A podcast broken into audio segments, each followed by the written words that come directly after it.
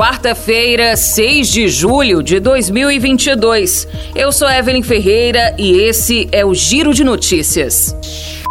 O sinal de 5G puro, sem interferência de outras frequências, estreia no Brasil nesta quarta-feira. A primeira cidade a oferecer o sinal será Brasília, cujo funcionamento foi aprovado na última segunda-feira pela Agência Nacional de Telecomunicações, a Anatel. A tecnologia 5G pura oferece velocidade média 10 vezes superior ao sinal 4G. O sinal tem menor latência ou atraso na transmissão dos dados. Um arquivo de 5G pode ser baixado em cerca de 40 segundos nesse sistema. O risco de ocorrer um acidente em rodovia sob gestão pública é até quatro vezes maior do que em rodovia concedida à iniciativa privada. A conclusão é de um estudo divulgado pela Fundação Dom Cabral, com base em dados de acidentes de trânsito registrados pela Polícia Rodoviária Federal entre os anos de 2018 e 2021.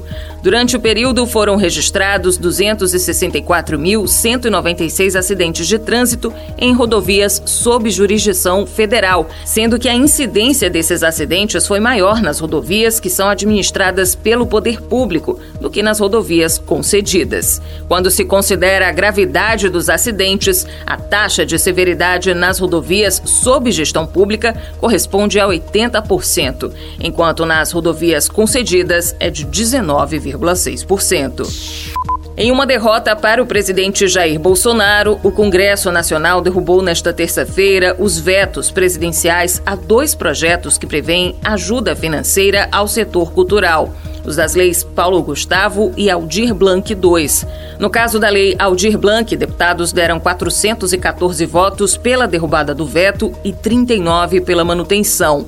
Entre os senadores foram 69 votos a zero contra o veto.